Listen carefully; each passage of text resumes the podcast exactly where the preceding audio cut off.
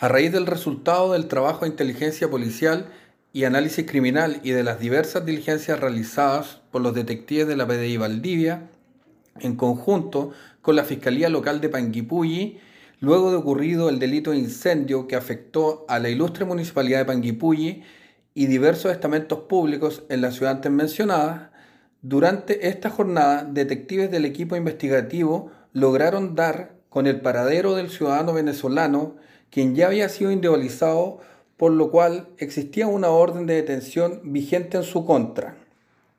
Detención que se realizó en el sector céntrico de la ciudad de Panguipulli, estableciendo que además de su participación como autor en los hechos antes mencionados, este extranjero se encontraba en calidad de indocumentado,